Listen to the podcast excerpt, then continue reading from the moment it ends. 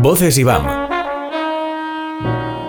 Un podcast sobre arte y sus contextos de Culture Plaza y la 99.9 Plaza Radio.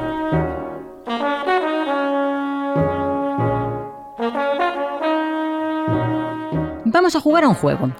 Si yo te digo circuito del arte contemporáneo, tu cabeza automáticamente ¿a dónde se va? Te doy dos opciones. La primera, a un museo ubicado en el centro de una gran ciudad, o la segunda, a las calles de un pueblo de 70 habitantes en la comarca del Alto Mijares.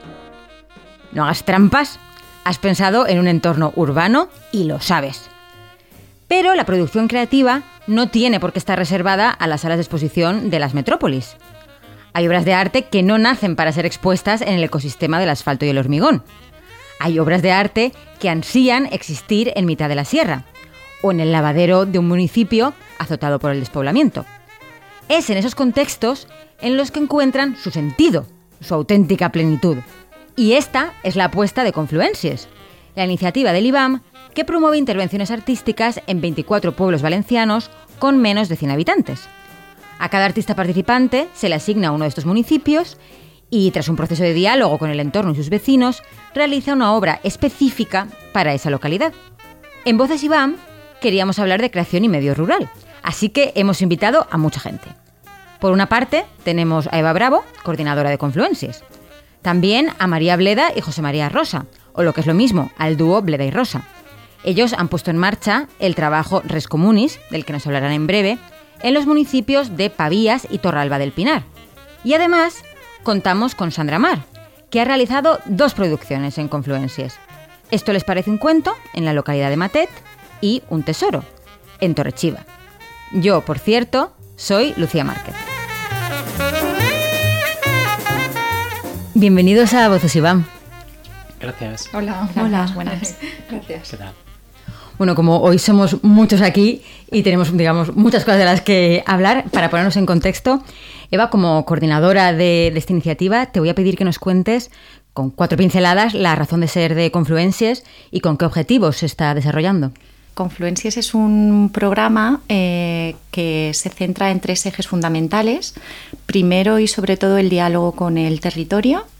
El otro de, otro de los ejes es el de la intervención y creación artística y la mediación eh, también en el territorio.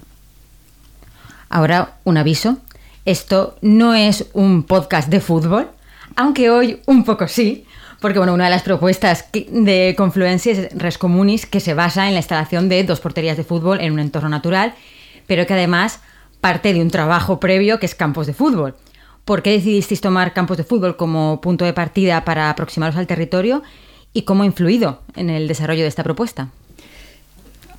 Bien, pues mira, la verdad es que este año, precisamente en 2022, hacía 30 años que hicimos nuestra primera fotografía, lo que consideramos nuestra primera fotografía, y es precisamente un campo de fútbol. Y nos pareció muy interesante eh, enlazarlo con este proyecto de Confluencias porque precisamente permitía desarrollar una idea que habíamos iniciado eh, en torno a la representación del paisaje y a nuestra propia memoria. Estas dos porterías conectan de forma simbólica dos municipios, Pavías y Torralba del Pinar, que además pertenecen a, a dos comarcas diferentes. ¿Por qué os parecía interesante jugar con esta idea de unión y de elementos compartidos entre, pues, entre dos localidades distintas? Bueno, son dos localidades que pertenecen a dos comarcas distintas y que, em, bueno, iba a decir que, que miran a, a- a valles, a, a valles bien diferenciados, pero bueno, quizá no sea del todo correcto. Pero el caso es que eh, nos, eh, el punto de partida, como decía María, es nuestro trabajo, es campos de fútbol. Y, y nos pareció que, eh, que enlazar esos dos municipios, generar un, un nexo de unión, un elemento en común que los bueno que los vertebrara de una forma distinta a la que a la que conocemos, que es a través de pues de las fronteras que se establecen mediante los valles, las carreteras, los ríos, etcétera. Eh, ¿Por qué no hacerlo a través de otro elemento? Un elemento quizá que está fuera de contexto, desde luego, pero un elemento más. Bueno, en cierto modo, y por lo que está diciendo, era como abrazar una porción de territorio, en la que imaginar otras posibilidades y otras eh, formas de, de, uso, ¿no? De uso común de un espacio que, bueno, pues tiene sus propias normas, sus propios límites y cuestionar, en cierto modo, eh, determinadas cuestiones en relación al, al territorio y a cómo nos comportamos en él. Y sobre todo a tres aspectos que son muy distintos eh, en relación a si estamos hablando de un espacio de un espacio geográfico en relación a la geografía, a la historia o en, o en, relación a lo, a lo, económico, ¿no? como es ser tierra, terreno, territorio, qué entendemos por cada uno de estos elementos, de estos conceptos y cómo eh, bueno, pues suceden cosas eh, sobre un espacio físico. Sandra, en tu caso, tu propuesta en la localidad de Matet tiene dos naturalezas, podemos decirlo así. Por una parte, las piezas de barro que has realizado y además has escrito un relato que has grabado en esas piezas de barro. ¿Estos dos aspectos del proyecto surgen a la vez o uno llega antes que, el otro y un poco van condicionando uno al otro? Pues en principio llegó primero la parte formal. Yo quería hacer como una especie de, de placas que estuvieran en las calles y, y en ellas quería inscribir alguna anécdota o algo así del pueblo ¿sabes? Como para que esa memoria interna de la gente que ha vivido ahí y toda esa historia estuviera escrita y formara parte del paisaje. Entonces cualquiera que pudiera, o sea, cualquiera que fuera a visitar el pueblo pudiera también comprender y saber qué es lo que, lo que ha pasado ahí durante, durante todos estos siglos y durante la historia de, de Matet en general. Entonces al final la cosa es que cuando Eva y yo estuvimos haciendo las visitas y cuando yo hice la residencia, resultó que al final la historia de estos, de estos lugares es muchísimo más compleja de lo que puedes pensar desde fuera. Y al final es que no salieron unas frases ni unas anécdotas, es que salió un texto porque realmente, o sea, el pueblo eh, en la guerra civil había tenido un papel muy importante, había tenido Em, una cueva que había servido de refugio, había como aglutinado a muchas de las gentes de, todos los alrededores, fue frente, o sea, fue em, el frente de los rojos se estuvo allí asentado durante años y claro, o sea, todo esto pues al final es como muy, muy digno de, de hacerle espacio ¿no? en, en esto. Entonces al final lo que acabé haciendo fue este relato que se inscribía en las piezas que sí que están como un poco a modo de placa, colocada en varios puntos de, del casco urbano del pueblo. Y, nada, es un poco como un puzzle, ¿no? O, una gincana que tienes que ir como, como buscándolas para continuar el relato. Claro, este texto del que hablamos, que parte de, de conversaciones con, con los vecinos, ¿cómo fue ese acercamiento? Siendo, pues llegando como una persona eh, nueva al lugar, eh, no sé si la gente, pues, se abrieron fácilmente o te costó un poco que contaran quizás cosas más íntimas o a lo mejor había cierto pudor a la hora de hablar de asuntos pues como la guerra civil, por ejemplo. Pues mira, al principio cuando yo hice la residencia coincidió justo que era invierno y la verdad es que me resultó súper complicado y fue como más una, una aproximación mía al territorio, pero fue muy muy complicado eh, interactuar con las personas porque estaban como todas encerradas en casa, no tenía como los contactos para, para pues conocer más en profundidad a las personas de allí, ¿sabes? Y tampoco sabía que lo quería enfocar así, ¿sabes? Como a nivel de basarme en las vivencias de los habitantes del pueblo. Entonces después Eva y yo volvimos y sí que hicimos una reunión que convocamos a todo el que quisiera venir del pueblo. Entonces a raíz de eso sí que dimos una vuelta por todo el pueblo y ellos nos estuvieron, nos estuvieron contando, pues eso, como anécdotas, enseñándonos sitios, nos enseñaron la cueva esta de la que hablaba antes. Y claro, a raíz de ahí, pues lo que concertamos fue una serie de entrevistas, por una parte con un señor que se llama Abel y por otra parte con Amparo. Y nada, lo que hicimos fue como hacerles entrevistas a ellos y a raíz de lo que habíamos hablado con todas las personas en, en, la charla y después lo que sacamos de las entrevistas, pues escribí, escribí el relato. Creo que estamos ante pues, dos proyectos que, que, son bastante diferentes ¿no? en la forma de, encauzarse y de un poco manifestarse en el territorio, pero sí que os quería preguntar, eh, en ambos proyectos, ¿qué papel pensáis que juega la memoria por una parte, pero también la memoria vinculada al territorio en el que se ha desarrollado cada, cada proyecto.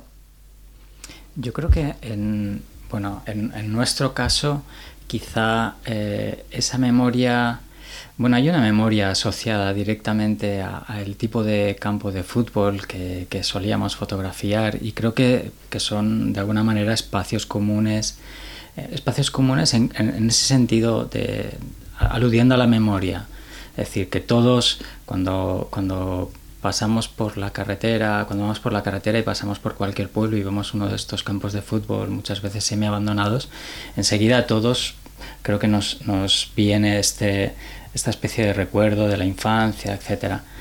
Eh, en ese sentido, creo que, em, que bueno, que, nuestro proyecto no, no apelaba tanto a la, a la, memoria, a la memoria como la está, como, como lo estábamos describiendo hace un momento, como lo hacía pero em, sino, sino más bien es, eh, es, es, una memoria en relación a un tipo de espacio. Sí, sobre todo, perdona que te corte, sobre todo eh, en ese sentido... Mm, estos primeros campos de fútbol para nosotros eh, entablaban una relación y una búsqueda con, con este espacio que él está describiendo. Y ese es uno de los, de los motivos principales eh, que para este proyecto también nosotros hemos eh, enlazado o hemos, o hemos, rescatado. Y es tomar como punto de partida una de estas porterías, la estructura, físicamente hablando, es una portería de los años 80-90, por lo tanto la hemos llevado a escala real, sacada de una de nuestras imágenes. Y lo que hemos hecho ha sido descontextualizarla al situarla en un lugar que no es el habitual, pero que en cierto modo esta escultura que nosotros llamamos también inserta en el paisaje está un poco devolviéndonos esa imagen de aquel recuerdo de hace de décadas atrás. Pero sobre todo nuestra relación con la memoria no se establece en, esta, en este caso solamente con la memoria del lugar, como en el caso de Sandra, ¿no? sino también, o sea, sí con la memoria del lugar, pero la que está en cierto modo también por venir o la que a partir de ahora, en el momento en que nosotros asociamos nuestro trabajo en este lugar, nos vinculamos con esta población y no tanto con el hecho de que estemos rescatando una memoria, una cuestión histórica que ya está ahí, que es muy importante, que es fantástico, es fundamental y que está muy bien reflejado en esta, en esta historia que ella ha escrito, pero que en nuestro caso, a través de esta instalación efímera, en el paisaje, con esas otras connotaciones que hablábamos, ¿no? de cómo abordar eh, una memoria mm, se construye, ¿no? Eh, incluso mm. desde el presente. Siempre hay un presente que construye un elemento. Sí, una de las, eh, de las intenciones de Confluencias es la de expandir el lenguaje del, eh, del, arte contemporáneo fuera del museo, ¿no? insertarlo dentro de un paisaje como han hecho ellos y a partir de ahí activar, ¿no?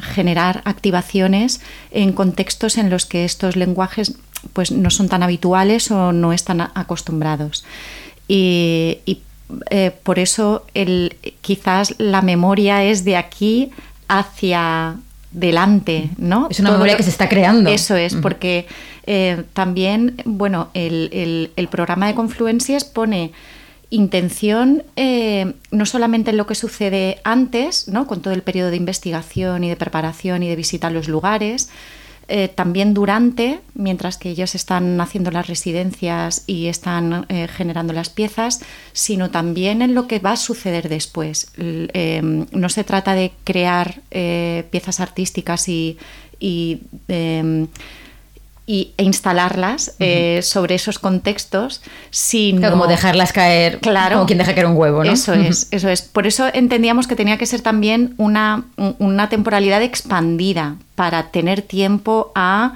asumir no a asumir bueno pues cuáles son los ritmos las velocidades eh, abarca 24 municipios cada uno tiene una forma de, de de relacionarse, eh, los agentes, las vecinas, los vecinos, bueno, eh, teníamos que también aprender a, atender ¿no? a esos ritmos y adaptarnos nosotros a, ellos. Pero una de las cosas que sí que nos importa es lo que va a pasar después de intervenir eh, en los municipios y de, y de hacer este proceso de creación. Más allá de la instalación de estas porterías, eh, vuestro proyecto también abarca la fotografía de, ese escenario, de, ese proceso. ¿Qué premisas habéis establecido a la hora de, de realizar estas fotografías, de supongo que pensarlas y luego ejecutarlas. Sí, allí una parte, una parte de nuestro proceso, del, del proceso que, propusimos, eh, tenía que ver con generar un registro de aquellas porterías que íbamos a instalar. O sea, esa primera parte era súper importante para nosotros, el hecho de, instalar en el territorio eh, a ese elemento y ver cómo funcionaba con el espacio y con las poblaciones. Pero es cierto que después había una segunda fase en la que nosotros teníamos que registrar ese, ese, lugar. Y de alguna manera ahí, ahí tenía que existir también esa conexión con nuestro trabajo. Por tanto, esas dos fotografías Ah, que, hemos, que hemos generado reflejan de alguna manera o, se aproximan a, aquellas, aquellos primeros campos de fútbol que hacíamos en los años 90. Y sí que es cierto que la idea de registro, por lo que hablábamos antes, también va muy unida a la idea de memoria, ¿no? A la idea de, generar un recuerdo, un, crear un recuerdo. Claro, en este caso, ah, el, digamos que la memoria viene a posteriori, es decir, hay una capa más en relación a ese lugar, una capa que se ha generado ahora. Sandra, en el caso de tu proyecto, un elemento fundamental es la idea de, fragmentación, el hecho de que por una parte sean varias piezas, ¿no? que esté formado por varias, piezas dispersas, pero que también el propio relato esté también fragmentado eh, en estas piezas, ¿no? es también, eh, digamos, diseminado por las diferentes piezas. ¿Por qué apostabas aquí por la fragmentación? ¿Por qué te parecía algo esencial? Yo creo que es algo que al final viene dado por, la disciplina de la cerámica que uso, porque al final lo, más habitual en mi trabajo es trabajar con, piezas pequeñas, tanto por, los medios que tengo, por las dimensiones de mi horno, por el taller y todo esto, al final es como que sí que estoy acostumbrada a trabajar en formatos más pequeños. Entonces, claro, a la hora de, a la, a la hora de plantear algo y más así, eh, no, no, pensé en cambiar esa dinámica. Más que nada también porque algo que tuve muy, muy presente tanto en el proyecto de Matet como en el de Torrechiva fue hacer una intervención que fuera como bastante sutil en cada municipio porque no quería como plantarles ahí como cualquier cosa y ya está, sino que quería que fuera como una intervención sutil, que, tuviera pues eso, una, una repercusión después y ya está. Entonces yo creo que es por eso, como lo de la fragmentación, porque al final es como casi esconder ¿no? la intervención en, en los rincones del pueblo para que también como que tenga otro tipo de acogida por parte de ellos. Al final mm, las piezas se han, se han, colocado en fachadas del pueblo y hemos tenido que pedir permiso a cada persona que, vivía ahí y eso, se han colocado con, mucho como con mucho cuidado y con, y con mucho respeto mm, hacia la gente de, de Matet. Bueno, también em, eso facilitaba que es como una invitación a explorar y poder descubrir eh, los pueblos donde están, tanto Torrechiva como, como Matet. Em, bueno, como dice ella, es una invitación a, no es algo evidente, es algo que ella siempre ha buscado que fuese muy respetuoso con el entorno, con el, con el aire que mantenían esos pueblos. Eh, y casi más que fuese un descubrimiento, ¿no? Y fijar también la mirada en, otros aspectos, también en pequeños detalles que puedes, buscando su obra, puedes descubrir aspectos que forman parte de la cotidianidad del pueblo.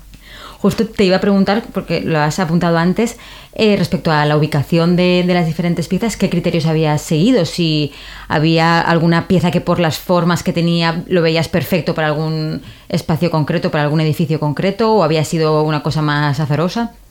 Pues fue una cosa de tener en cuenta sobre todo el plano del pueblo y la distribución del pueblo para que las piezas no estuvieran demasiado juntas, pero que sí que permitieran como como que su disposición sí que permitieran como hacer un recorrido por intentando abarcar todo el pueblo. ¿No? Entonces, teniendo eso en cuenta, pues tuvimos que hablar con, con las chicas del ayuntamiento y nos dijeron más o menos en qué fachadas sí, en qué fachadas no, en la iglesia queríamos poner y era imposible. A veces cuando hablamos de arte y espacios rurales, eh, yo a veces siento que existe como dos peligros, o bien caer en una idealización, en un bucolismo, o ¿no? muy, muy edulcorado, o bien caer en cierto paternalismo de venimos a traer el arte. No sé si en algún momento teníais miedo de, pues, de acabar reproduciendo estas dos estos dos riesgos.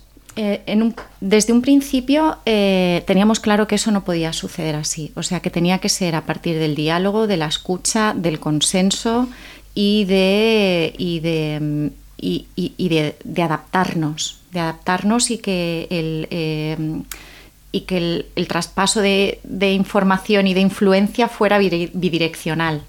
y desde ese acompañamiento a ver qué surge pero, pero es como lo teníamos claro desde el, desde el principio, desde, que se, desde la selección de artistas mismo. ¿no? Eh, eh, la selección de los artistas ha venido dada por, por mm, bueno, pues porque pensábamos que eran tenían eh, dentro de sus metodologías y de sus trayectorias ya tenían incorporados estos procesos ¿no? de escucha, de respeto con el paisaje, la memoria, eh, poner a las personas también en el centro. Pero también es, yo creo que ha sido un proceso como de, escucha en las dos direcciones. es decir, que los municipios mm. tampoco ah, o, han entendido bien, creo, eh, la cuestión de que, de que no, no, íbamos allí a realizar una pieza, a realizar la pieza que a ellos eh, les, les, pudiera venir bien, ¿no? Sino que también los municipios, o al menos en nuestro caso, entiendo que en el de Sandra también, pues se han, han escuchado cuanto menos y, bueno, y en estos casos aceptado aquello que nosotros proponíamos, ¿no? Sí, yo creo que también sobre todo es como por el planteamiento del proyecto, porque yo, por ejemplo, sí que tenía ese miedo y lo he hablado con, con otros de los artistas que están en el proyecto y sí que, sí que ha sido un sentimiento compartido al principio, sobre todo cuando hicimos la primera fase. Como que teníamos ese miedo, ¿no? De, de, no ser lo suficientemente respetuosos o de hacer algo que ellos no fueran a aceptar o algo así pero yo creo que en realidad es como que el diseño solo del proyecto que empezó con esas visitas, que luego mm, teníamos que hacer esa residencia, o sea, al final ya creo que es como, como que te, te mete en, en, un estado, ¿sabes? Que eres permeable, ¿sabes? Al final, como en todas, en todas estas experiencias, eres permeable al pueblo y ellos también lo son a ti, porque la, la acogida que tienes cada vez que vas también o sea, pues es, muy agradecida.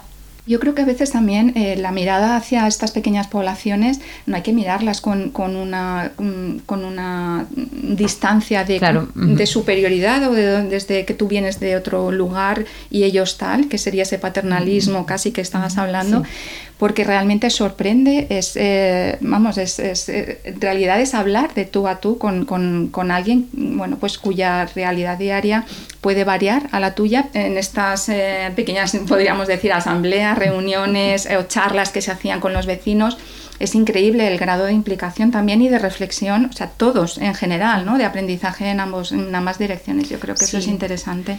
Por ejemplo, en tu caso, Sandra, tú has podido tener pues, feedback de, de la población, pues de si van por ahí recorriendo las calles, o han encontrado, se han encontrado todas las piezas o alguna se les escapa. El feedback que nos llevamos en el primer pueblo fue que las mujeres estaban mm, como muy preocupadas porque esas piezas no iban a sobrevivir por, por, por, la gente joven del pueblo, que al final es como que en verano y todo eso utilizan ese tipo de pueblos para volverse un poco salvajillos. Y, entonces, claro, tampoco sabemos... porque eso pasa también con los espacios rurales, que a veces son como la otredad, el lugar al que voy a, desfogarme, pero no lo considero como un espacio digno en ese sentido, ¿no? De poder, con el mismo respeto que tendrías a tu espacio del día a día. Sí, total. Entonces, claro, pues nosotros hemos puesto ahí, por ejemplo, en mi caso, las piezas están ahí, pero pues tenemos que ir haciendo el seguimiento porque no sabemos cómo van a acabar. Que también es a lo que, a lo que se exponen, ¿no? Estando en el espacio público. ¿Y en el horizonte qué perspectivas tiene Confluencias? Pues en el horizonte es continuar continuar. El proceso se inició en, en verano del 2021 con las primeras visitas y los primeros contactos a los agentes de los pueblos Em, y, esperamos bueno, que esté acabado en invierno del 2023. Ahora ya, hay, ya han hecho sus residencias y, hay obras en, dos, em, en los municipios de, dos comarcas, la del Alto Mijares y el Alto Palancia, en Castellón. Eh, empezamos el proceso en, en, el interior de Castellón porque entendemos que es el que mayor urgencia demográfica tiene. Y, bueno, estamos ya preparando también las intervenciones en, en, los municipios que forman parte de la provincia de Valencia, que son tres. Allí ya han hecho sus residencias los tres artistas, eh, Pep Vidal, Maquea Tu Vida y, y, Rubén García, en los municipios de la Puebla de San Miguel, de Carrícola y de Sempere. Están ahora ultimando la producción de las piezas y para el año que viene, finales de este año y el año que viene, empezar, bueno, eh, esperamos hacerlo en, las, en los municipios de la comarca de El Sports, en Castellón, y las de Alicante, en el Comtat. O sea que todavía queda... Sí, sí, sí, todavía queda confluencias. confluencias. para rato. Pues ha sido un placer teneros hoy en Voces Iván. Muchísimas gracias. Gracias a, ti. Gracias.